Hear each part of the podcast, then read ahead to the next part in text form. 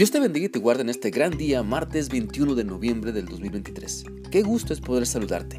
Te invito para que pongamos en práctica la palabra de Dios, pues no se trata solo de escuchar, ¿sabes? No solo es escuchar lo que la Biblia dice, sino también de ajustar nuestra vida para obedecer lo que Dios nos está mandando. Con esto en mente, te animo para que sigamos meditando en las enseñanzas que el libro de Apocalipsis tiene para nosotros en el capítulo 9 y hoy vamos a leer el versículo 12, el cual dice así.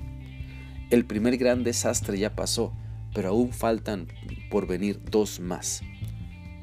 Por medio de este pasaje de la Biblia podemos entender que cuando se le indica al quinto ángel que toque la trompeta, un gran desastre ocurre porque la plaga que sale del abismo afecta a las personas que no han querido poner su fe únicamente en Dios y no han querido reconocer que solamente Cristo les puede salvar. Y más que todo, lo que sucede y los daños que la plaga provoca a las personas el gran desastre es que siga habiendo personas que se nieguen a seguir el plan de Dios para sus vidas. El gran desastre no es tanto la tortura o tormento que la plaga provoca en las personas, sino que estas personas no se arrepientan para regresar a Dios y quedarse con Él. Pero lo que este pasaje también describe es que después de este gran desastre vienen dos más. Y es que la realidad es dura para las personas que deciden vivir sin Dios. La vida no pinta bien para quienes le dicen a Dios que se haga a un lado. La vida va de, mal en peor para quienes se quieren tapar los oídos para no escuchar lo que Dios tiene que decirles. El gran engaño que muchas personas han creído es que haciendo el mal te puede ir bien. El gran engaño es creer que diciendo mentiras nunca pagarás las consecuencias.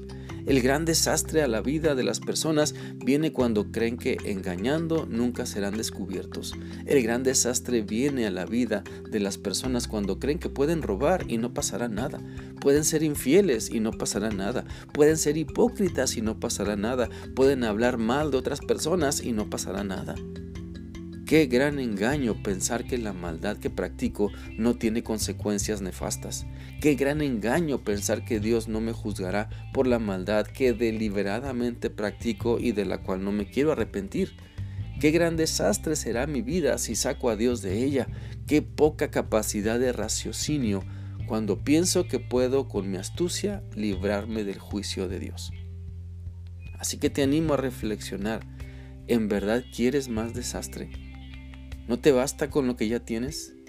¿No ves que la maldad que has invitado a tu vida sigue provocando más y más lodo para que te revuelques en él y que sin Cristo nunca podrás ser limpio? Te invito para que pongas un alto al desastre de tu vida. Primero reconoce que ese desastre nadie más lo provoca sino tú. Así que no le eches la culpa ni a Dios ni a otras personas por el desastre que tú mismo estás provocando. Sé responsable y reconoce lo que te corresponde.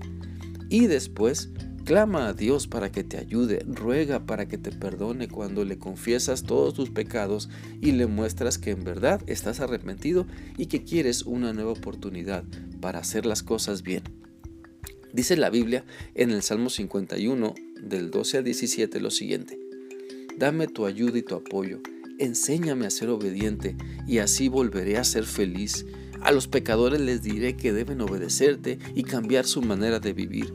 Señor y Dios mío, Dios de mi salvación, líbrame de la muerte y entre gritos de alegría te daré gracias por declararme inocente.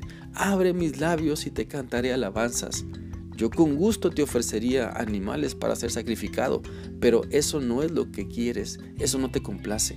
Para ti la mejor ofrenda es la humildad tú, mi Dios, no desprecias a quien con sinceridad se humilla y se arrepiente. Por lo tanto, te animo para que te humilles ante Dios reconociendo tu maldad y que muestres un sincero arrepentimiento para dejarte transformar por su maravilloso poder y así salir del desastre en el cual tú mismo te has metido. Espero que esta reflexión sea útil para ti y que puedas continuar reflexionando sobre tu necesidad de, de, salir del desastre y dedicar tu vida únicamente a Dios. Que sigas teniendo un bendecido día. Que Dios te guarde siempre. Hasta mañana.